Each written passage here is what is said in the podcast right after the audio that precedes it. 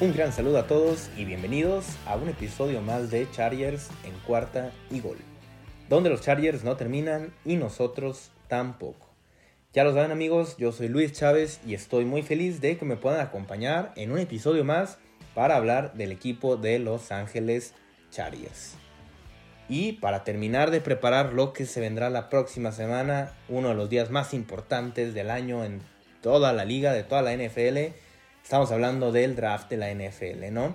Ya estamos muy cerca de eh, poder vivir estos tres días tan emocionantes en los que llegan nuevos jugadores a la liga, a cada uno de los equipos, y que sabemos el jueves primera ronda, viernes segunda y tercera ronda, y sábado eh, cuarta, quinta, sexta y séptima ronda. Así que el día de hoy vamos a hablar de los prospectos defensivos, como ya lo pudieron observar en el título, ¿no? Todos los jugadores defensivos que pudieran llegar al equipo de los Chargers y eh, cómo pudieran encajar en este, eh, en este sistema defensivo de Brandon Staley. Recordarles antes de comenzar con, con los temas de hoy que nos pueden seguir en nuestras redes sociales en arroba eh, luischavez08 y arroba cuarta y gol chargers en Twitter. Ya lo saben, estar ahí al pendiente de todas las noticias del equipo.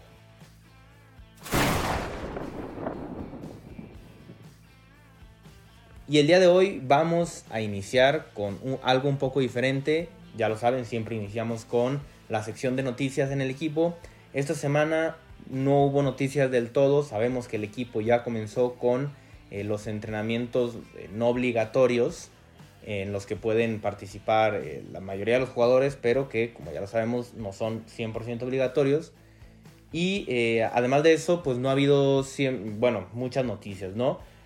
No ha habido contratación de jugadores, que si renovaron, que si tal jugador, que si el otro. Entonces, me pareció buena idea hacer esta dinámica de las preguntas de parte de ustedes, ¿no? Que nos pudieran decir en Twitter qué, eran algunas dudas que tenían acerca del draft, acerca del equipo, acerca de lo que sea, obviamente, que tuviera que ver con el equipo de los Chargers. Y vamos a comenzar entonces con la pregunta de Eder Hurtado, que dice, entre Davis y Wyatt, ¿a quién seleccionarías? Esto refiriéndose obviamente a los eh, novatos del draft Em, que estarán, bueno, linieros defensivos que por ahí estarán rondando en el pick 17 de los Chargers si eh, todo se da bien. Eso lo contestaré un poco más adelante porque el episodio de hoy, como ya dije, estará dedicado 100% a, a, los jugadores defensivos que podamos encontrar en el draft, ¿no? Así que lo contestaré un poquito más adelante. Y también Eder pregunta, si no hay nadie más, ¿iniciarías con Norton o Pipkins, refiriéndose obviamente a los tackles derechos que tenemos en el equipo, Storm Norton y Trey Pipkins. Si no hay nadie más, iniciaría con alguno de estos dos. Me sentiría cómodo con que el equipo inicie con alguno de estos dos. Si por alguna extraña razón no se selecciona a alguien en el draft o, por ejemplo, se selecciona algún tackle pero hasta la ronda 5 o 6 que no esté listo para iniciar.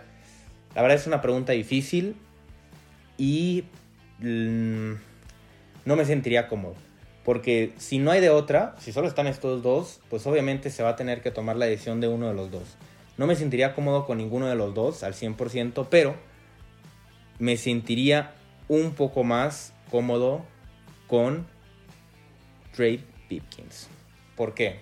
Primero que nada, Storm Norton ya tuvo su oportunidad. Una muy mala temporada en la que permitió 60 presiones al coreback, nueve capturas y, que todos lo vimos. Todos vimos que Storm Norton no es un jugador que esté listo para ser titular y que mm, si los defensivos contrarios lo, logran identificar en el momento, lo van a estar quemando todo el partido, como lo vimos en ese último juego contra los Raiders. En cambio, Trey Pipkins, que sabemos, un jugador que eh, fue seleccionado en la tercera ronda del 2019 como un proyecto a futuro, pero que en 2020 y 2021 pues no ha podido jugar del todo por lesiones, por falta de ritmo. Y creo que esto pues ha, afectado bastante, ¿no? En este proyecto a futuro que se tenía pensado por parte del equipo. En este 2021 jugó en la semana 15 cuando eh, em, fue, fue el juego perdón, contra los Chiefs, ¿no? En Thursday Night Football. y la verdad es que se vio bastante, bastante bien. Creo que se vio, todos lo pudimos observar, se vio mucho mejor de lo que se pudo haber visto Storm Norton. Trey Pipkins no parecía que era Trey Pipkins y parece ser que todo el trabajo que se había dado en estos tres años, 2019, 20 y 21, comenzaba a dar fruto en esa semana. Después, en la semana 17, incluso, si no mal recuerdo, fue el mismo Eder el que preguntó, que también tuvimos esta, esta sesión de preguntas, que si iniciaríamos en esa semana 17 contra los Raiders, el partido decisivo, semana 18, perdón, ya estoy confundiendo las semanas, como ya se agregó una, eh, pero bueno, preguntaban si iniciaríamos con Pipkins o con Norton, ¿no? Con lo que se ha visto en, en, la, temporada. Y creo que, obviamente, pues hablando ya con lo que pasó es muy fácil opinar, pero Pipkins tal vez pudo haber dado una mejor cara. Y creo que si, en si, ninguno, si ningún tackle llegara al equipo y nos tuviéramos que quedar con estos dos a fuerza, creo que Pipkins sería una mejor opción. Sabemos que está la otra opción de Matt Failer, moverlo al lado derecho de la línea, que lo veo muy poco probable, pero que jugó con Pittsburgh en dos temporadas de ese lado derecho de la línea como tackle derecho y lo hizo bien. Si el equipo consiguiera tal vez a dos guardias en el draft con los que se sentirían más cómodos, iniciarlos entre, por ejemplo, imagínense ustedes, ¿no? Tienes de centro a Corey Linsley y los dos tackles, uno a Failer y el otro a Rashawn Slater, y arroparlos a estos dos guardias nuevos, novatos, o incluso a Brandon Jaimes, arroparlos con estos tackles, ¿no? Que acabo de mencionar, ya sea, em, por ejemplo, al guardia derecho estaría arropado por eh, eh, Matt Failer y por Corey Linsley. Y el guardia izquierdo estaría arropado obviamente por, Stor, eh, por, perdón, por Rashawn Slater y por Corey Linsley también, ¿no? En el centro.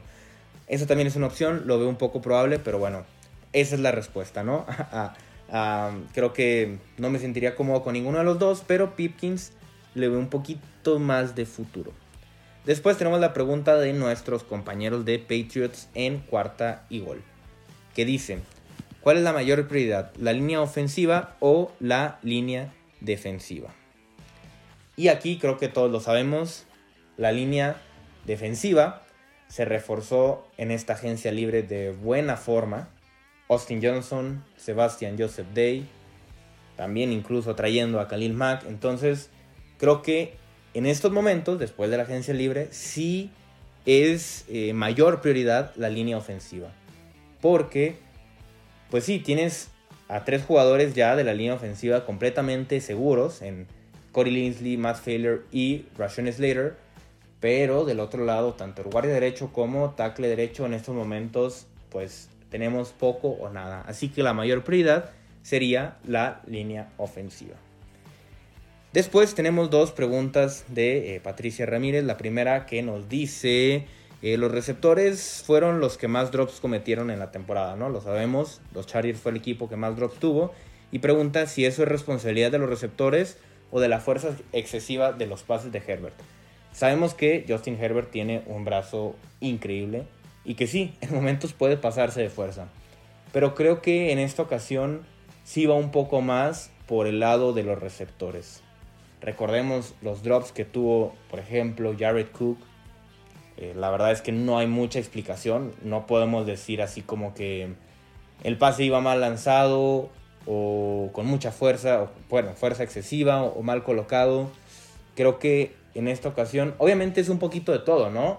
Algún drop tuvo que haber sido porque el balón, la fuerza del, pase de Herbert, pues era demasiada y, los jugadores, los receptores, pues no, no lo esperaban de esa forma, entonces por eso se da el drop. En algunas otras ocasiones tal vez el pase no fue tan bien lanzado porque Herbert estaba bajo presión. En algunas otras ocasiones puede ser mucha la culpa del receptor.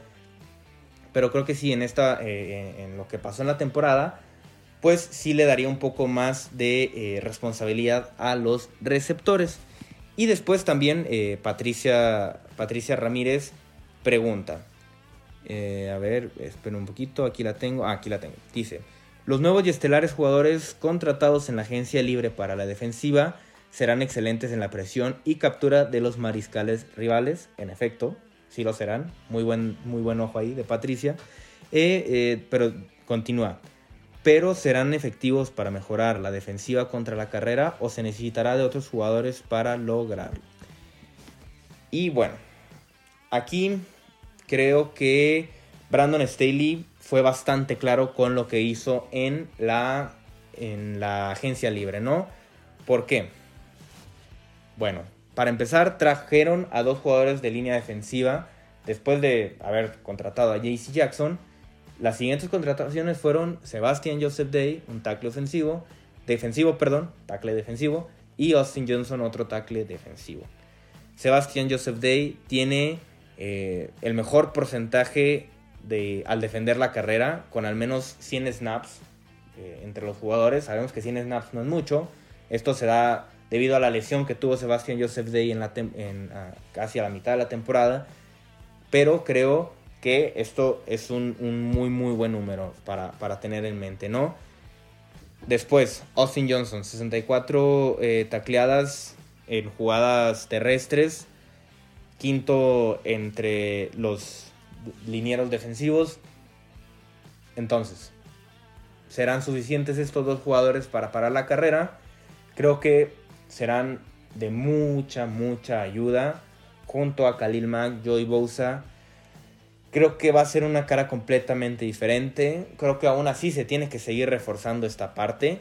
Pero eh, creo que van por muy buen camino los Chargers con los jugadores estelares que llegaron eh, en la agencia libre. Así que sí, creo que falta una o dos piezas, pero ya el equipo va muy muy bien encaminado y por lo que vemos de las contrataciones, para nada el equipo debería de terminar número 28, 29, 30 o 31 como lo terminó el año pasado. Así que creo que sí, el equipo de los Chargers va mejorando sobre todo en nombres y lo que han hecho los jugadores al defender eh, el ataque terrestre de los equipos rivales.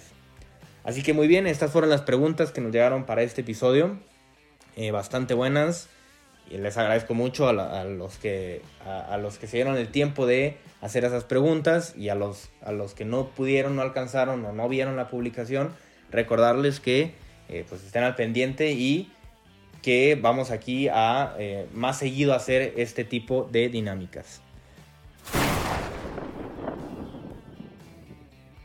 Así que ahora vamos a pasar a Em, comenzar con los prospectos defensivos, ¿no? Vamos directo a, hablar de estos jugadores defensivos, vamos a hacerlo por posición. Como ya lo saben, no voy a hablar de todos los jugadores porque esto sería un episodio de horas y horas y horas y horas. Pero vamos a comenzar con eh, los jugadores de la línea defensiva.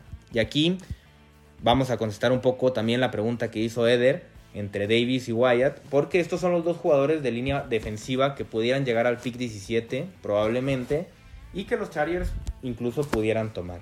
Vamos a empezar con Jordan Davis, un jugador que sabemos antes de que de la agencia libre todo el mundo decía Jordan Davis a los Chargers, Jordan Davis a los Chargers, pero llegó Sebastian Joseph Day y llegó Austin Johnson. Entonces ya no es una necesidad 100% y creo que esto es, bastante obvio, ¿no? Para todos. Pero es un jugador, Jordan Davis, único en su clase. Gigante, habilidoso. Eh, creo que es un jugador que tiene un poder como ningún otro con su bull rush. Esta fuerza para poder empujar a los tackles, o bueno, a los linieros ofensivos.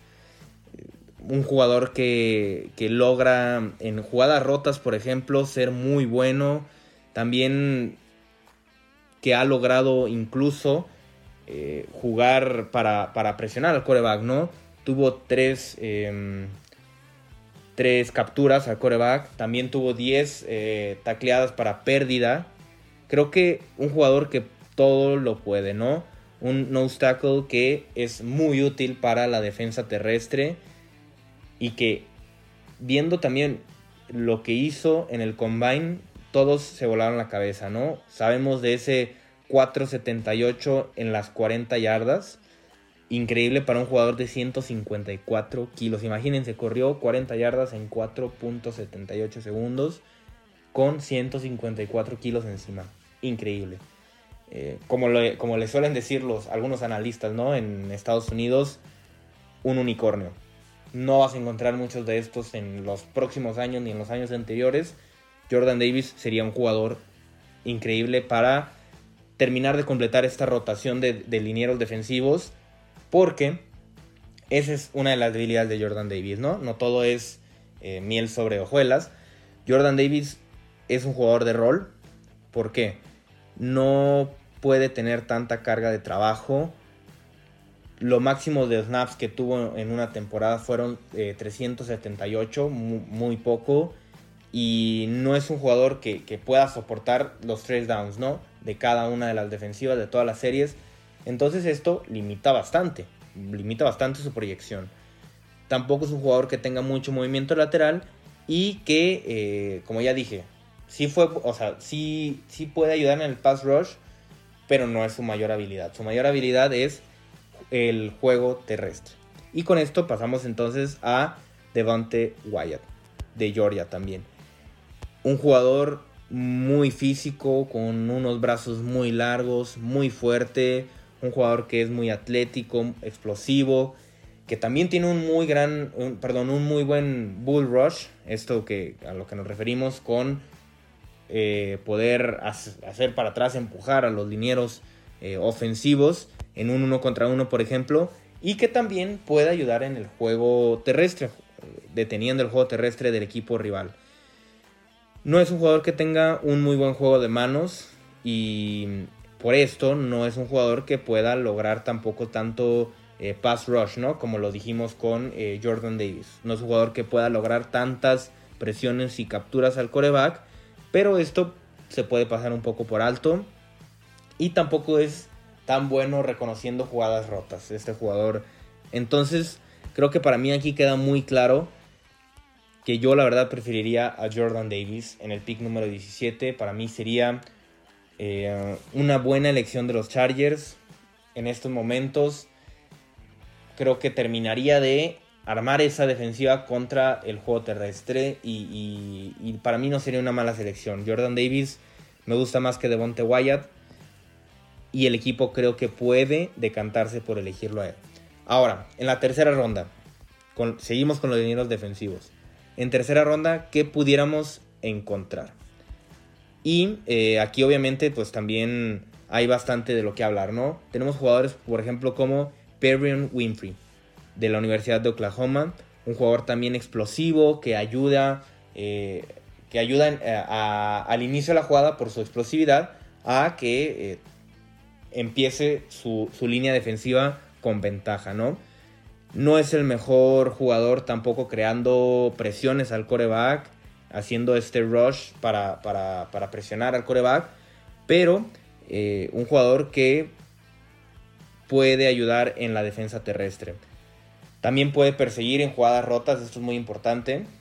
Al momento de que la jugada esté completamente rota, este es un jugador que puede ayudar a capturar al coreback siempre y cuando obviamente o sea un Lamar Jackson, Kyler Murray, etcétera, ¿no? Alguno de esos. Em, ¿Qué más que podemos hablar de Perry Winfrey? Tuvo muchísimos castigos en el colegial y eh, tiene una debilidad que es que al momento en que le, le ganan el primer paso, pues ya no puede recuperarse.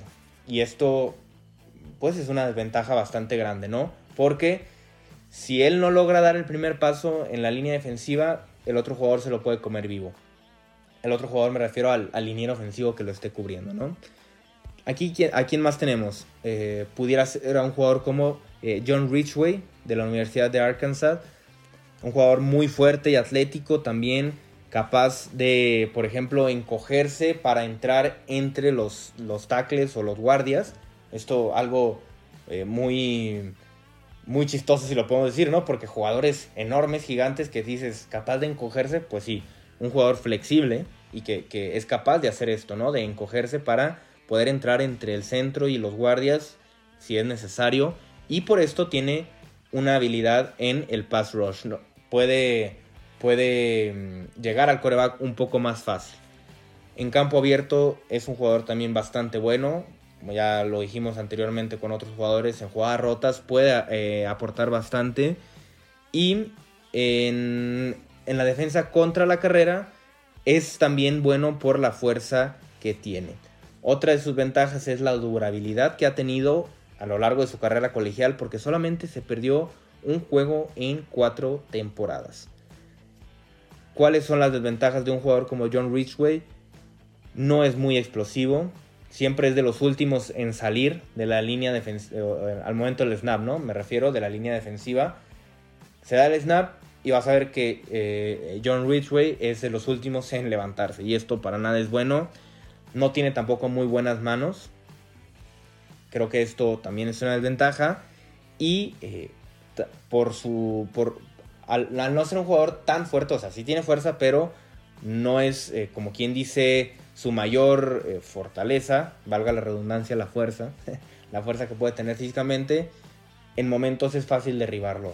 Así que estas son las ventajas y desventajas que podemos encontrar con estos jugadores en tercera ronda, que pudieran irse en tercera ronda de la línea defensiva.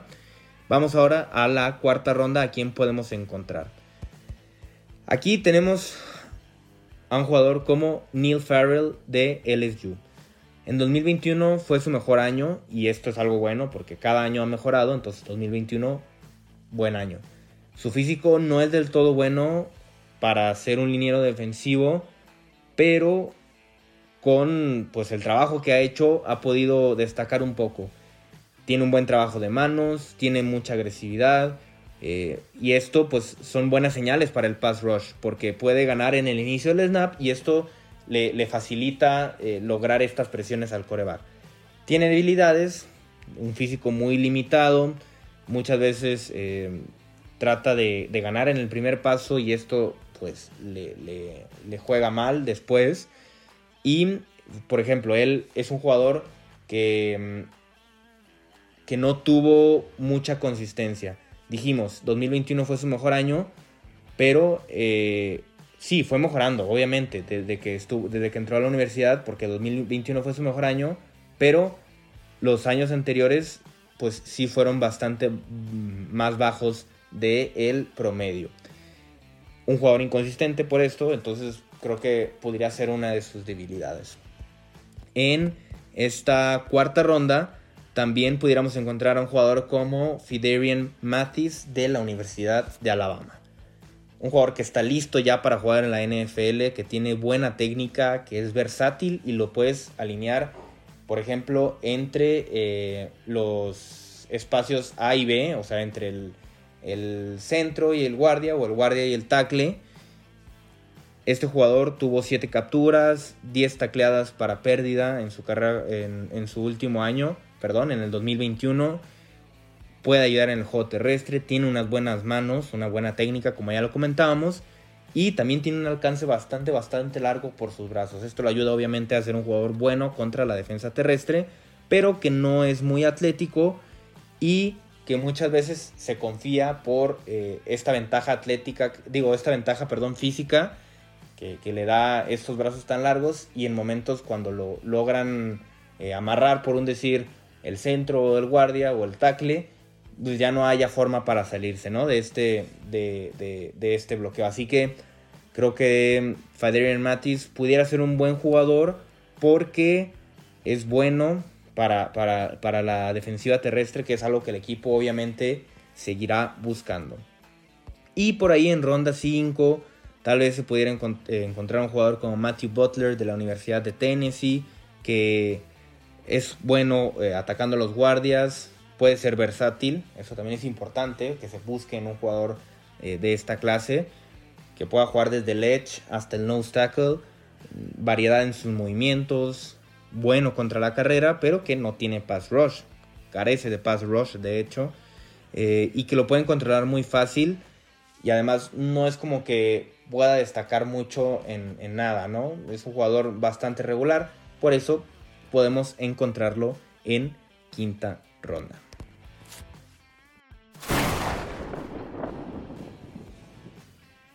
Vamos ahora a hablar de una posición que es bastante necesaria para el equipo porque pues simplemente se ha dejado de lado Y estamos hablando de los linebackers. Que aquí lo, veo bastante difícil que, que Brandon Staley vaya a invertir un pick de primera ronda en un linebacker. Aún así, vamos a hablar de los linebackers.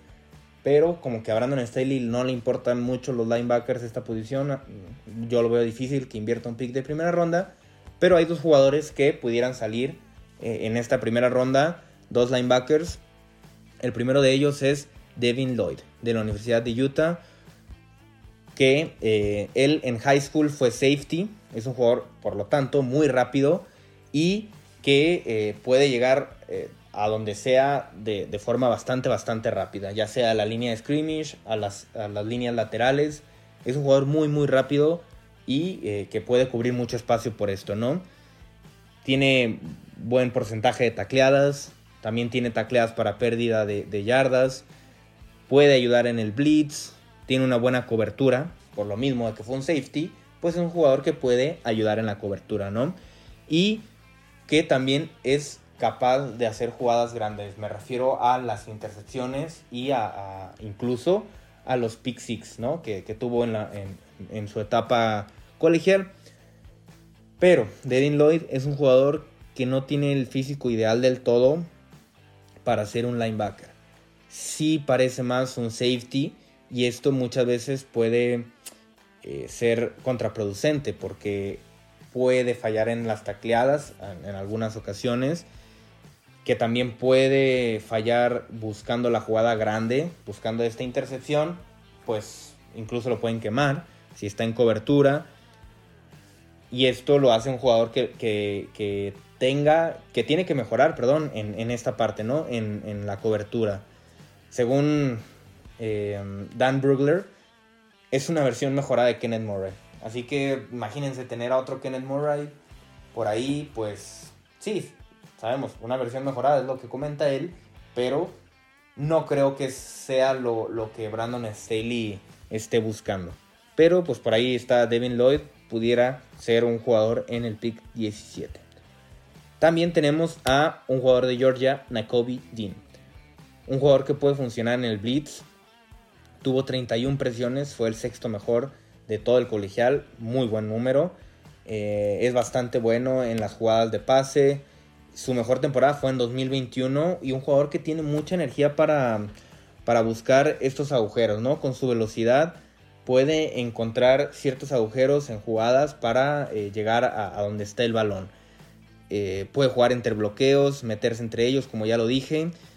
Tiene muy buena velocidad y también cambio de dirección. La mayoría del tiempo es un jugador que juega en el box y que también es bueno leyendo eh, jugadas, por ejemplo, screens, eh, jugadas rotas, etcétera, ¿no? Un jugador que, eh, en cambio, pues su físico tampoco le ayuda del todo y que mm, nunca, eh, nunca lo exigieron en el juego terrestre, porque la línea defensiva de Georgia era de las mejores de toda la liga contra el juego terrestre, así que Nakobe Dean pues no tuvo esa exigencia en el juego terrestre, por lo tanto no sabemos del todo si es muy bueno, bueno, regular, malo, etcétera. Por su tamaño no sería tan bueno para cubrir a los Tyrants. Así que este es, otra, es otro punto en contra. Sabemos que, sobre todo en la división los Tyrants pues son buenos, porque muy buenos, porque ahí está Darren Waller, ahí está Travis Kelsey. Em, bueno, por ahí está, ya no está Noah Fant, pero está Albert Opogunam. Así que sería bastante importante tener un jugador que pueda ayudar en esta parte. Estos son los dos linebackers que se pudieran encontrar en la primera ronda. Pero también vamos a hablar de eh, linebackers que pudiéramos encontrar en la tercera ronda. Y también son dos de los que vamos a hablar. El primero de ellos es Leo Chenell de la Universidad de Wisconsin. No sé si lo pronuncié bien. Pero bueno, es Leo Chenell. Habrá que ver cuál es la pronunciación correcta. Este linebacker de la Universidad de Wisconsin que em, tiene una longitud por encima de lo normal, por encima del promedio de lo que es un linebacker en sus brazos, así que es un, esto es una ventaja por sobre los demás. Un jugador muy fuerte que puede ayudar en el juego terrestre y que es muy bueno eliminando bloqueos. Esto es importante. En jugadas terrestres, muchas veces receptores, tackles, tight ends suben a, los niveles para hacer bloqueos y él quitándose esos bloqueos es de los mejores de todo, de toda la clase de este año. En cuanto a linebacker se refiere, es un jugador que juega bastante bien en zona y que es eh, bastante inteligente y por esta inteligencia siempre logra estar en el lugar correcto. Así que estas son las ventajas de Leo Chenel. Eh, también tiene un buen blitz, pero no es un muy buen jugador en cover. No, no, juega bien cuando le toca un hombre específico. Se le dificulta muchísimo más. Y que eh, también al momento de, que está cubriendo un hombre a hombre, se le dificulta más las lecturas. Así que esto sería una desventaja. A mí es un prospecto que me gusta bastante. Si llega a caer a tercera ronda, creo que sería una muy buena decisión tomar a un jugador como Leo Chenal. También tenemos a otro linebacker, Brian Asamoah de la Universidad de Oklahoma, en esta tercera ronda, que pudiera caer esta tercera ronda. Un jugador muy, muy rápido, lo cual hace muy bueno cerrando espacios. Baja muy rápido a donde sea que esté la jugada. Es muy bueno en cover. Y es un jugador que también ayuda mucho a eliminar al end. Lo comentamos anteriormente, lo, lo contrario a lo que decíamos con Nakovidin Brian Asamoah es un jugador que pudiera encargarse del Tyrant perfectamente. Un jugador que en el Blitz no es lo mejor, pero tampoco es malo, tiene buenas, una buena condición para mejorar y que en el juego terrestre ayuda, como ya lo comentamos, puede bajar muy rápido a cerrar los espacios, entonces puede ser bueno para el juego terrestre. En cambio, Brian Asamoah, de lo que hablábamos hace un momento de Leo Channel, no es bueno para los bloqueos ya que empiezan a subir de nivel, ¿no? cuando los jugadores, los tackles, eh, receptores, etcétera, empiezan a subir de nivel para hacer este tipo de bloqueos, pues Brian Asamoah no es muy bueno quitándoselos. Así que esta es una desventaja. No es muy bueno eh, jugando en zona tampoco. Ni leyendo eh, jugadas, por ejemplo, rotas o pases pantalla, etcétera y eh, su físico no es del todo adecuado tampoco para un linebacker. Así que estas son em, pues parte de las desventajas de un jugador como Brian Asamoah. Y en cuarta ronda, por ejemplo, pudiéramos encontrar también a bastantes jugadores. Yo voy a hablar solamente de uno. Él es Channing Tyndall, de la Universidad de Georgia, un jugador también muy fuerte y veloz que eh, puede ayudar en en el juego terrestre, ayudar a defender la carrera, que siempre logra acercarse a la jugada por esta velocidad y que tiene un muy muy buen blitz. Bastante buen blitz. Incluso eh, algunos analistas comentan que es de los mejores de la clase en cuanto a blitz se refiere, ya que es un jugador, como ya dije, muy muy veloz. Entonces, él es un jugador que sale disparado en cuanto comienza la jugada. Si él está en el blitz, sale disparado y si logra eludir el bloqueo, llega muy, muy rápido. En cambio, no es un jugador ágil, no es lo mismo la agilidad que la velocidad. En el momento que él tenga que cambiar de dirección, puede tropezar, puede caerse y esto pues es una desventaja bastante grande. No es muy bueno jugando en cover y también es un jugador que en Georgia nunca fue titular siempre era como mm, este recambio. Así que esto pues, nos puede hablar un poco de lo que podríamos esperar de, de Shannon Tyndall, ¿no? Un jugador que incluso pudiera ser utilizado en, equipos especiales. Sabemos que no es del todo, no es lo que esperamos, ¿no? En, en el draft que se selecciona puros jugadores para jugar equipos especiales, pero pues la ayuda sería bastante, bastante buena. Vamos ahora a hablar de los cornerbacks. ¿Por qué?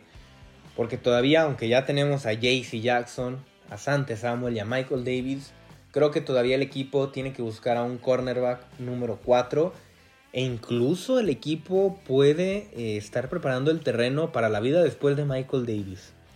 Porque en 2021 no fue del todo del agrado de Brandon Staley en 2020 vimos que se vio muy bien, lo que hizo ganar eh, esta extensión que tuvo en el año 2021. Pero eh, tal vez a Brandon Staley no le gustó del todo y el equipo comience a buscar a, lo que pueda hacer pues el heredero, ¿no? De, esa posición de Michael Davis porque pues tenemos a Santos Samuel y a JC Jackson para rato. Incluso en algunos mocks em, se ha visto que los Chargers tomen a algún corner. Brandon Staley estuvo presente en uno de los Pro Days de, de, uno de los corners que vamos a hablar el día de hoy. Lo que pues nos dice bastante porque no se ha visto en, en algún otro Pro Day. Sabemos que los Pro Days son estos, em, pues este día que las universidades dedican a exhibir, si lo podemos llamar así, a, sus jugadores, a sus mejores jugadores, como un combine, pero de la, de la, mm, de la pura universidad, ¿no? Y el jugador que fue específicamente a ver Brandon Staley fue a Derek Stingley. A ver, no fue específicamente a verlo a él, fue a ver el Pro Day de LSU, pero pues se vio ahí el video con Derek Stingley Jr. saludándolo, abrazándolo, hablando con él. Pudiera ser alguna pista de lo que busque Brandon Staley, lo sabremos muy pronto. Pero Derek Stingley, un jugador muy atlético, muy rápido, muy ágil, muy físico, que tiene un gran salto. Básicamente es el modelo perfecto para un cornerback. Muy bueno en press y que puede dominar desde la línea de scrimmage al, al receptor que esté cubriendo. También es un jugador que tiene un cambio de dirección bastante bueno y puede jugar muy bien en zona y reconocer eh, las trayectorias de los receptores. Esto lo hace muy bueno. En cuanto a talento de cornerback, muchos, de, muchos analistas, eh, especialistas en, el draft, comentan que en cuanto a talento es el mejor de la clase. Pero aquí vienen sus debilidades, que es lo que lo han hecho bajar tanto en, en draft boards, ¿no? Su mejor año fue el 2019. 2020 y 2021 fueron bastante promedios, inconsistentes. Y esto muy probablemente se deba a las lesiones que ha tenido en, estos últimos años, ¿no? Derek Stingley. Cirugía incluso en su pie izquierdo por una lesión Lee Frank. Creo que es bastante, bastante delicado esta parte. Así que un jugador que, si puede mantenerse sano, puede ser de los mejores talentos de todo el draft pero que eh, tanto en 2020 y 2021 por diferentes lesiones ha sufrido y creo que eh, todos los equipos van a irse un poco con cuidado, ¿no? Con este jugador. Veremos si cae al pick 17, si Brandon Staley es completamente de su grado, pueda buscarlo. Otro jugador que puede caer al pick 17 es Andrew Booth de la Universidad de Clemson también un jugador muy rápido y explosivo con gran, gran capacidad de salto, que tiene muy buena anticipación para hacer jugadas grandes y por, con esto, pues robar, hacer robos de balón, que es muy importante, ¿no? En un corner, hacer intercepciones. Un jugador que también eh, da muy poquito espacio al receptor que está cubriendo, siempre está pegado a él y que es muy bueno en contested catchers. Estas eh, atrapadas que los dos jugadores saltan por el balón muchas, muchas veces él va a ganar porque tiene habilidades de receptor. Entonces, esto lo hace ser bastante, bastante valioso en esta parte, ¿no? Sobre todo de las eh, de los robos de balón. Un jugador que, en cambio, no es muy bueno tacleando. Eh, en momentos se queda y, y si el jugador dio el primer paso, él ya no logra alcanzarlo eh, que también no tiene mucha experiencia y que también ha sufrido bastante, bastante lesiones. Así que un jugador que también pudiera ser del interés de los Chargers, Andrew Wood. En la tercera ronda eh, podemos encontrar también a, algunos jugadores como Tariq Woolen de la Universidad de UTSA. Eh, tiene un gran tamaño, es bastante atlético, muy buena velocidad y cambio de dirección bueno jugando en zona. Eh, todo, todo esto pues puede mejorar. No es eh, espectacular en ningún rubro. Eh, Tariq Woolen. Todo puede mejorar, pero esto también es, una debilidad, ¿no? Porque no es, como lo podemos decir, no sobresale en, ningún momento, en ninguna de sus, de, de, lo, de lo que busca un equipo en un corner, pero todo lo puede mejorar. Eh, no tiene una técnica muy, muy, muy pulida, muy buena. Esto también es una debilidad. Y, muchas veces por querer ir siempre por la intercepción, pues se queda corto, ¿no? Por querer ir por todo, al final se termina quedando eh, sin nada. Y esto, pues muchas veces puede afectar bastante en un partido. Imagínense querer ir por la intercepción y en vez de terminar en una jugada, en una tacleada, pues la jugada termina en touchdown, pues nadie quiere esto. Así que Tariq Woolen pudiera ser un prospecto ahí en tercera ronda si llegara a estar disponible.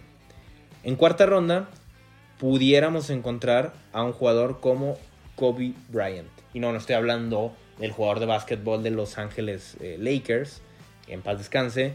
Kobe Bryant, este cornerback de la Universidad de Cincinnati. Un jugador que tiene un físico aceptable, nada espectacular, normal, para hacer un corner, pero que tiene muy buena lectura del coreback y esto es una habilidad bastante, bastante preciada.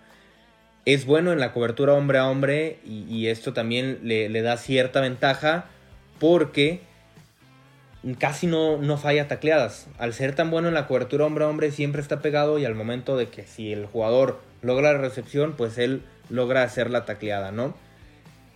Pero también es un jugador que eh, no, por su físico, como ya dijimos, nada espectacular. En bloqueos lo pueden eliminar fácilmente. Eh, no es muy explosivo, es inconsistente. Y este jugador no tiene nada, nada de, proyección para, ser un, buen jugador en cuanto a blitz se refiere, ¿no? En cuanto a esta carga para, para tratar de capturar al coreback. Pero bueno, Cody Bryant pudiera ser también un buen prospecto en la cuarta ronda.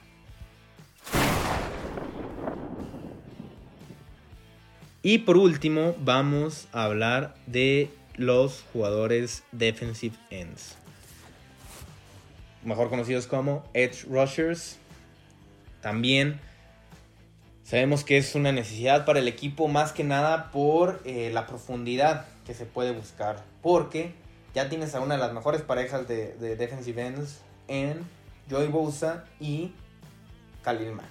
Pero después de eso, ¿a quién tenemos? Chris Rumpf. Y párenle de contar, ahí se acabó. Entonces el equipo tiene que buscar profundidad. No me sorprendería tampoco eh, que el equipo fuera por muchos de, este, de esta clase de jugadores en eh, rondas 5, 6 y 7. Tratar de tomar tal vez dos o tres jugadores que puede pasar. Incluso por ahí hay un jugador en primera ronda que, puede estar disponible en el pick 17 muy probablemente. Veo difícil que el equipo vaya a ir por él, pero pues bueno, estamos hablando de George Karlaftis de la Universidad de Purdue, que en su momento fue considerado para ser uno de los, em, de los prospectos mejor evaluados, ¿no? Para, para el draft. Después de, de Aiden Hutchinson, se esperaba que él fuera el segundo defensive end en irse en el draft. Pero bueno, ahí teníamos también obviamente a Kayvon Thibodeau, a Jermaine Johnson. Y hay un cuarto que se me está olvidando el nombre en este momento. A Walker. Pero em, bueno, George Karlaftis, un jugador muy fuerte. Muy, muy fuerte. Explosivo. Que sus manos le ayudan muchísimo para quitarse bloqueos, que puede atacar por el interior y por el exterior por eh, esta fuerza que él tiene, ¿no? Tiene una muy buena técnica, como ya lo comenté, en sus manos y eh, incluso puede ayudar en la defensa, en la defensiva terrestre para, tratar de parar la, carrera. En cambio es un jugador que em, a veces falla tacleadas, que eh, tiene muchas presiones pero no tiene tantos sacks a ver, las presiones son muy importantes, pero también hay que saber terminar estas jugadas. Así que esto es una parte que le falta a, que le falta, perdón, a George Karlaftis y es un jugador que obviamente en el pass rush es muy muy bueno y que creo que pudiera ayudar bastante al equipo, pero que no veo al equipo dando su pick 17 por George Karlaftis. Tal vez si el equipo bajara, hiciera un intercambio y bajar al pick 20, 21, 22, ahí pudiera ser un poco eh, más, más probable, ¿no? Ahora, en tercera ronda, ¿qué jugador pudiéramos encontrar en tercera ronda? Específicamente me gustó a mí uno que es Nick Bonito, de la Universidad de Oklahoma. El apellido Bonito, eh, a mí me gustó también. Entonces, un poco extraño, pero este jugador que también es eh, veloz, explosivo, que tiene una buena técnica y, bastante repertorio en su técnica para tratar de, quitarse los, bloqueos de la línea ofensiva. Tiene una buena lectura para las jugadas terrestres, para las jugadas de carrera, que esto lo hace un buen prospecto para los Chargers y que es bueno tacleando. No es un jugador muy fuerte, que siempre eh, este jugador, como no es muy fuerte, siempre busca evitar el contacto y esto pues eh, no le da, no, no lo hace muy versátil porque siempre el equipo contrario sabe qué es lo que va a buscar George, eh, perdón, Nick Monito. Siempre va a buscar ganar con su velocidad. El equipo puede identificar fácilmente eso, el equipo contrario, y anularlo. Em, cuando le toca, por alguna razón, jugar en cover, pues no es tan bueno cubriendo a, a receptora. Entonces eh, creo que pues, para hacer un, prospecto en la tercera ronda pudiera ser una buena opción. Como ya dije, el equipo necesita ayuda en esta posición. Y por último, en cuarta ronda podríamos encontrar a un jugador como Mijay Sanders de la Universidad de Cincinnati. Un jugador muy ágil, liviano, que esto lo ayuda bastante para salir rápido al momento del snap. Pero que esta livianez, bueno, esta no ser tan pesado, también le, juega en contra, porque muchas veces cuando lo agarran, pues no tiene peso para competir contra un tackle ofensivo grande, por ejemplo. Pero eh, bueno, esto eh, también le ayuda, como ya dije, esta agilidad, esta livianez, le ayuda a eh, generar muchas presiones por, por esta, esta velocidad. Siempre está en buena posición, ayuda en el juego terrestre. Así que sería un, un buen prospecto para los Chargers. Mijay Sanders Creo que eh, el equipo necesita buscar profundidad en esta posición, como ya lo comenté. Pudiera ser en quinta, sexta, séptima ronda. Ya ahí los prospectos, pues hay muchísimos y, cada vez se vuelve mucho más difícil leer lo que va a pasar en el draft. Pero, pues estos son algunos jugadores defensivos que eh, a mí me llamaron la atención, que creo que pueden ayudar al equipo. Veremos qué es lo que decide eh, Brandon Staley, porque ya en la, en la, en la agencia libre pues se trajeron a muchos refuerzos, pero creo que aún así el equipo va a buscar algunas piezas para terminar de armar esta defensiva.